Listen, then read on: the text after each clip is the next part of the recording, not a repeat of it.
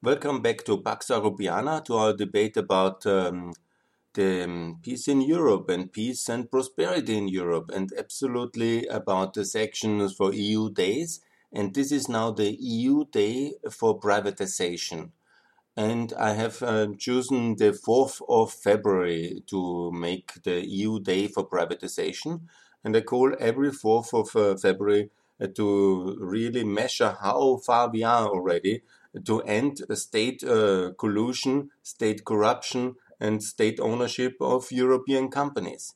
Remember, the 4th of February is the day where the new Austrian government of 2000, uh, the so called uh, government of change, uh, a very controversial government, was um, put in power or was. Uh, um, put, uh, did the oath of office and started its activities. it's about 21 years exactly now in February 2021. I'm recording this podcast, and it was um, a very controversial move. You know, the whole world was angry about Austria. The whole world was uh, um, really worried about Austria because of this government participation of the right wing populist party, of this extreme party, of the so called uh, Austrian uh, Freedom Party.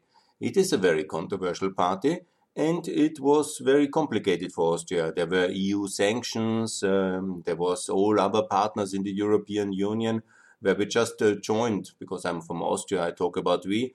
We just joined 95, and uh, in uh, 2000 already this controversial step. And then it was uh, the sanctions against Austria, which uh, after about one year faded then away. But nevertheless, the whole six years this government lasted until 2006, then it lost the majority. It was very controversial, and everybody looked with suspicion against Austria. And don't forget, Austria was the country already electing President Waldheim uh, in uh, 86, and all the complicated Austrian past of neutrality and uh, being part of the German Empire of the Nazi um, power, also Nazi terror regime from 38 to 45, and many Austrians obviously being uh, very much involved in all these terrors and horrors of the Second World War and of the Holocaust. And you know, with this kind of past, then to vote for that kind of government and to present it to the world as um, um, um acceptable European form of governance, that was extremely controversial. And I would like to explain in this podcast why this was, um, in a way, happening, how it was justified.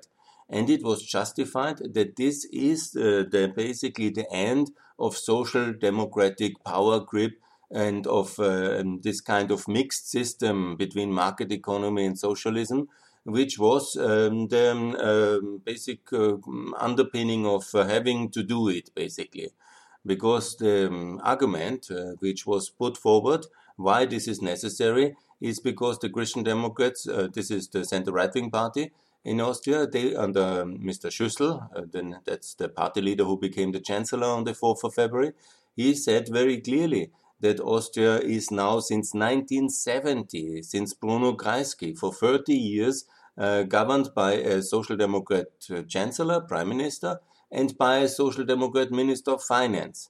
And so basically the whole huge Austrian state corporate sector in energy, mining, telecoms, uh, land, you know, industry, steel, all these big companies were basically managed by um, one party system. That was the argument. Yeah. It was, of course, that the Austrian Christian Democrats were already in power since uh, 68. Yeah and uh, they co-managed it. But they never had a really big influence on the state corporate sector because it is true Austria was a kind of northern Yugoslavian mixed system. If you think in the world of these Yalta compromises with the percentages, I will make a specific podcast about that one as well. But remember, in Yalta, they have, and before in Moscow, Churchill and Stalin have made this famous list with the percentages from Greece uh, to Bulgaria to Romania to Hungary. In a way, Austria was obviously in the West, yeah?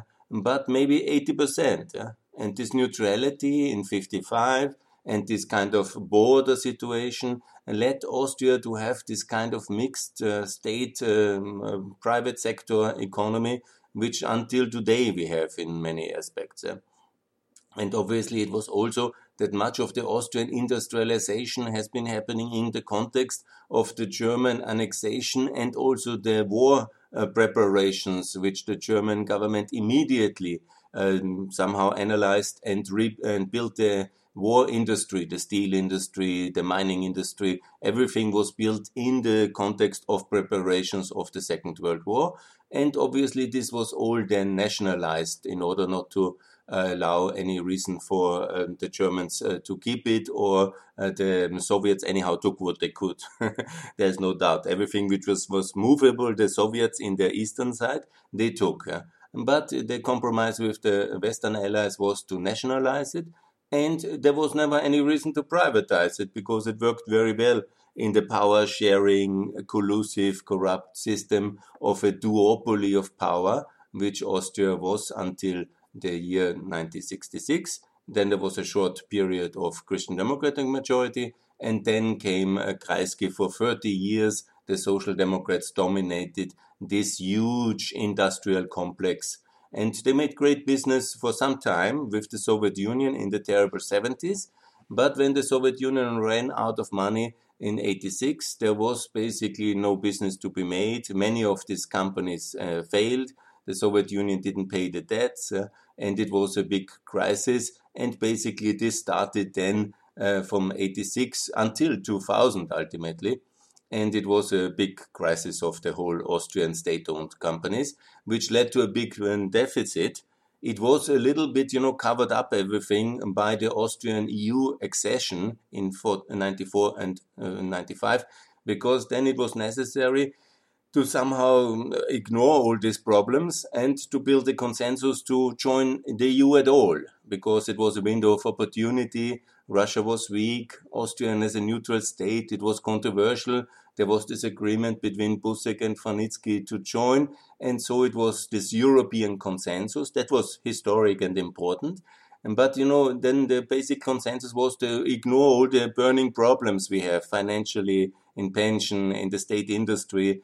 And so basically, afterwards, there was a kind of a sober moment, a sober look, and it was a total disaster then there was this necessity to think about change. The Social Democrats were not ready. And, you know, obviously there was um, this young dynamic personality of uh, Schüssel who said, we will really change Austria, but we need a partner to have the power. We will end this um, semi-Yugoslavian system of state ownership. We will bring Austria fully into the Western world. We will also, and he said it, join NATO and we will also privatize a lot. Yeah. And that was the context where then, uh, you know, under all this complication, there was a disagreement uh, to really go into this very toxic coalition, which also was very complicated. Then in the management, the, there were two wings in the party. The one were for get uh, rich quick, and that was then also very problematic but the others were fundamentally against reason and rationality, and they then split off. And then there was a change in government in 2002, and basically that led then to another four years of power of Wolfgang Schüssel. And he did some changes, you know, in many ways. It is a controversial statement, I'm sure, but real European Austria started then on the 4th of February 2000 whenever there were hundreds and thousands of Austrians in the streets against this government, and there were uh, these EU sanctions. But under the heavy scrutiny of the European and global public, it was that uh, basically even that government uh, was the government which prepared EU enlargement. And uh, 10 new countries joined the European Union. It is also the moment of openness of Austria uh, contrary to public belief, Austria at that time was more like 8.3 million people. We are now 9 million people. So whenever Haider joined the government to stop migration, the reality is completely different because Austria is simply in the heart of Europe. It's the hub of Europe. It's the center of Europe. And so we got this opportunity to be in the EU and also to open Austria up and to modernize it. And it was the moment of modernization and it was the moment of privatization.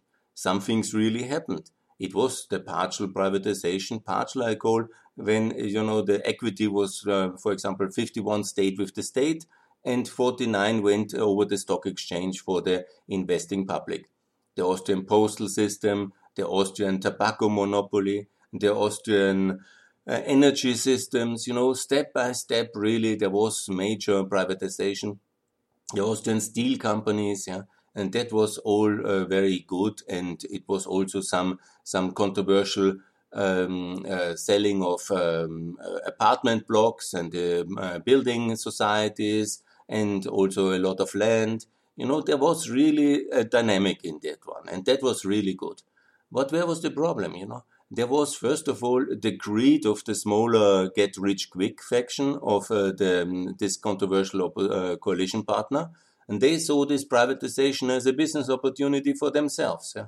so that was really very problematic and led to many court cases and many problems the second one that in the christian democratic party itself uh, so much change uh, and the mainly farmer oriented um, western wing of the christian democratic party didn't really want because that's too much. Yeah? And so much modernity, some people really were not used to after 50 years of uh, status quo. And so that was basically after 2004, this whole reform efforts were stopped. And then there was this kind of uh, moment of vain glory, the EU presidency. And then Mr. Schüssel was basically hanging out only with, uh, with George Bush and um, Vladimir Putin on the global level and the real work stopped and we have not really privatized any meaningful stuff uh, ever since yeah. Because then came the loss of the power and then the social democrat which are basically the status party they don't want any change because they think it's all perfect as it is. And so basically it happened in that context. And it is that today still when you look again there was these changes in the government in 2018 especially when this big coalition ended again, because from 2006 onwards to 2018, we had again uh, this uh, this um, big power sharing um, uh, coalition, and obviously, you know, that's really very interesting for the politicians because in smaller countries it works always like this. The political work, uh, the politicians get a bit tired fast, and it's not so lucrative, and then they mess up uh, into the state corporate sector because you ultimately, as a politician, you also decide about the careers of all these managers. Yeah? And then it was, um, you know, who sits in this really well-paid uh, corporate jobs of the energy sector, of the infrastructure sector, of the land management sector. And these are wonderful jobs for the lucky few. And then obviously the politicians decide who is going there. And then also you decide about the strategic direction. You sit in boards you feel that uh, your friends in board. It's also very important for jobs for the boys. Yeah? When you need a kind of a spokesperson for a big company, it's always good to have the political connected who were first in the cabinets. They go then to this kind of I'm the spokesperson of that uh, industry and that industry. Obviously, it's a state owned industry or at least a state controlled industry. And so that was the mechanism. And that is the mechanism still today and a lot of the recent corruption scandals could have been avoided with much courage to be sold all these companies early on in the 2000s. Huh? OMV shouldn't be, that's the Austrian energy giant, shouldn't be a state company. Why we need that? Sell it. The railways can be privatized or Europeanized, huh? and so on and so on. We have massive, um, like uh, Romania, like uh, Italy, the, it's the same problem because the moment the state is also such a huge industrial actor, it's also a lot of collusion, a lot of interstate kind of monopoly, collusive network. The managers know the state um, holding, which is always, it always changes the name because to confuse the public, every five years, every new government changes the name of this Austrian industrial holding, basically the Austrian state holding. It's called one time Austrian Industry, then it's called Austrian Industry Holding. The next time it's Austrian Management of Portfolio Holding. the whole idea is basically to confuse the public and reorganize the sector, run it without party interference, obviously, no politics inside, just the business and, of course, the strategic interest of Austria to have these industrial holdings That's Newspeak. It's the strategic interest of the Austrian political elite to get their boys and sons and uh, relatives and girlfriends get really great jobs on the cost of the public. Yeah? That's basically from all the aspects, yeah? from the infrastructure to the energy to the land owning and property owning empires which the Austrian state owns on the national level, on the regional level. We have the same on the Landesebene, that's our federal states, and so on and so on and so on. And it's highly ineffective. It's very costly for the taxpayers. The worst example always are the Austrian airlines, which we had to basically twice give uh, the German uh, Lufthansa half a billion of euro just to keep this company. you know, it was once a reasonable company, but it was not privatized because we needed to have an airline with red, white, red on. That's the Austrian flag. And then we were having this uh, crisis, and then we had to sell it anyhow. Only interest was, of course, Lufthansa. Then the Lufthansa said, Who takes the debt? The Austrian taxpayers had to take it uh, twice, uh, actually, now in the new crisis again. So that's the reality. Incompetence, arrogance, um, bad um, strategic thinking, added with this kind of nationalistic, yeah, it's always very strong. We Austrians have to be united against the rest. Yeah? It's better the state has it than the private sector. This huge mistrust against the private sector, this kind of hatred of the Austrian left of the private sector, and this feeling that they will be then exploited. It's the um, uh, capitalists. Yeah, so it's better the state owns it. Yeah? That's basically the concept, uh, which is the basic fundament of Austrian economic policy since 45 to have a huge state ownership of industry, land, and also of most important strategic industries. Yeah, and sadly, it's the same today. Yeah, still so much is owned by the state. Yeah, and it's really a tragedy that on the 4th of uh, February 2000, all this pain was really accepted yeah, and argued on the basis that this is necessary for the renewal of Austria. And to be fair, some things happened. Yeah? There is the start of European Austria. But when you see 100%, it's probably only 40 to 50% of the way was achieved you can say that's quite a lot, you know, given the complicated uh, circumstances. And, you know, obviously that can be agreed and that can be accepted as an argument, you know, given how few Austrian politicians really believe in anything like a market based economy. You know, and even they would say it, yeah, maybe.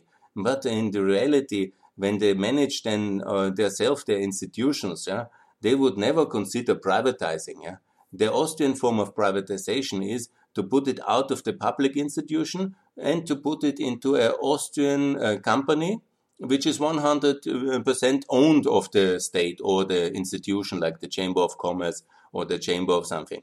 Then they have said, we did a privatization. We put it in a private uh, legal form. and so it's good.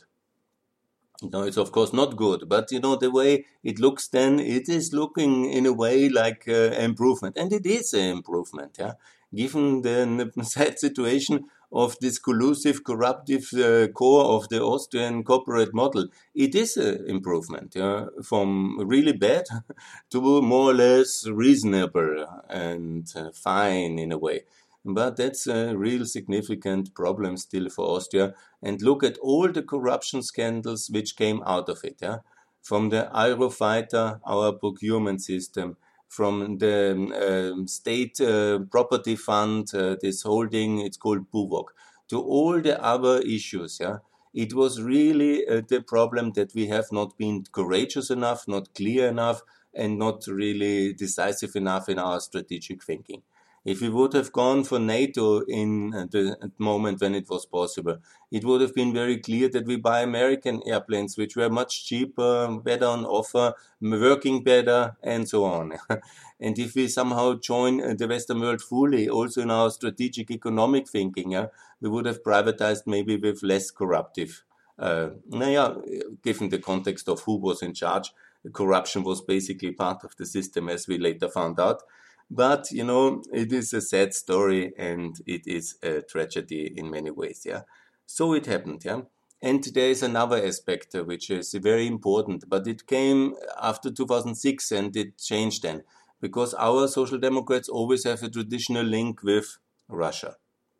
That's historic, and they have a soft spot for that for uh, historic reasons World War II, Soviet Union, the left left. Then we have also the right wing populists uh, who were then in opposition. But they obviously um, think everything is good which is against the EU, and they found it very practically to accept money from the Russians. And after 2007 8, you know, that uh, when the, they needed money, they were in opposition, and Russia was mostly willing to give it. Yeah? And here it's important to understand the strategic link between the Austrian energy sector and the Russian energy sector since 86, since the moment the pipelines have reached Austria. And once they have reached Austria in 86, obviously OMV, the Austrian state energy, in that time monopoly, now it's partly privatized, and they were the partner of the Gazprom successor. Gazprom was only then in Russia, not in the Soviet Union, but this kind of state export company which the Soviets had. So the links were very close, the business was great, volumes of um, um, billions and billions were traded together, and so these links were very strong. In 2008 then all these various links you know of the basically uh, funded by the um, by the um, Russians, uh, this um, uh, populist party, then the traditional um, social democrats who were in power again, and the Christian Democrats, they found also this entry into Russia as a neutral Austria, the link, and especially Wolfgang Schüssel, he as an EU president got acquainted very well to Mr. Putin, yeah. So all the main free parties of Austria have found it very practically to support this enormous link uh, between Russian state energy and Austrian state energy, which was translating then in this 26 billion of Russian foreign direct investment under brackets into the Austrian property sector because Austria closed both eyes uh, towards where the money comes from and what's the origin and found it extremely economically beneficial for all the financial super uh, advisors, lawyers, uh, and everybody who facilitating this trade with Russia or this money laundering hub. And so the Austrian state industry in many ways was propped up with Russian capital and with Russian contracts again, because that's also the um, the history of this Austrian links with uh, that uh, Soviet sector in the before 86. Yeah. And so Russia had money again, and Russia wanted to buy influence. And then also all these ex chancellors, because we have many ex chancellors, yeah, they were all then uh, also great consultants or board members of um, big uh, Russian corporates. I'm not sure they spoke any Russians or they somehow had any kind of advice to give for the Russians. But of course, it's a well-paid position to be at the at the board of a big um, Russian company in telecom, energy, railways, or to advise other kind of um, activities on a consulting fee, or to work as advisor for Nord Stream 2. And when you look at uh, most uh, all of our ex um, prime ministers, um, Schüssel, Gusenbauer, Kern, I'm sure not Klima. Klima went to Volkswagen, but all of them, do my best, to rec- um, when my recovery doesn't hurt me, doesn't lose me. Okay, my emotions might lose me, but they all went to the Russian side uh, and they had great offers. And I'm not personally envying them for their success and for their commercial uh, um, acumen, but it was not exactly that they were so smart advisors or consultants or their insights in global politics or in uh, Russian business affairs were really so fantastic. Some of them were, obviously. But the way, the reason why the Austrian ex-prime minister got uh, the, this uh, board membership was, of course, that according to the favor level in the power or their network uh, afterwards, and they were useful um, door openers for um, Russian politics and Russian business in Austria. The same like Gerhard Schröder and the same like the Finnish are doing it. They have a similar system. And of course, the Austrian neutrality was a great cover.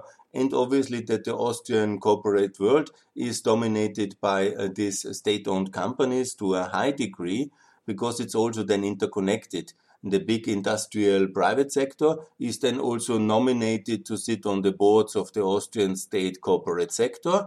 And so basically they all work uh, very closely in a collusive network together. It's very good for them, but is it good for Austrian uh, consumers, taxpayers? I don't think so. Actually, I'm very sure it is not very good to have this post Yugoslavian kind of mixed system light uh, continued for very long.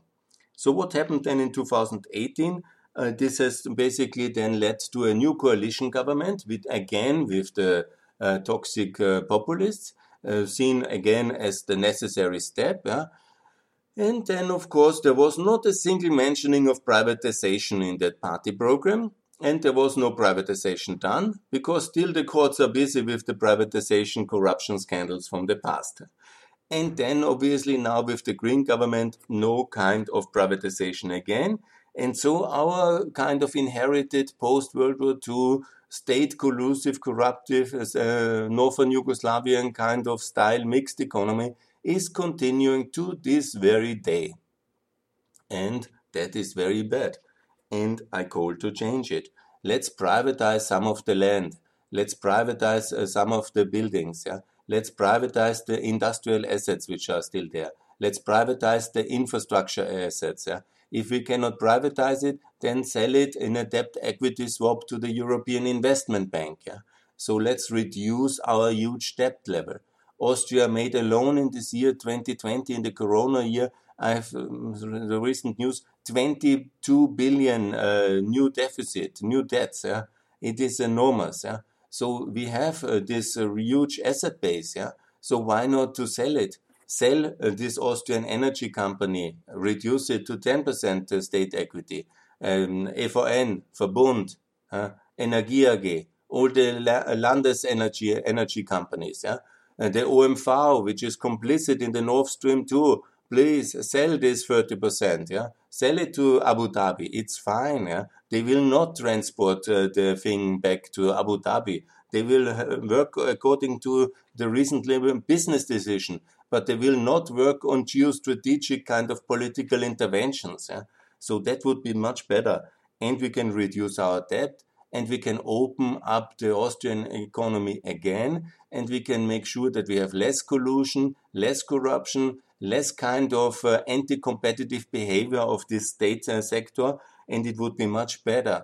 We would also have the money uh, to uh, maybe reduce the taxes because we are still one of the highest taxed economy, basically because we have to subsidize these state sectors' inefficiency.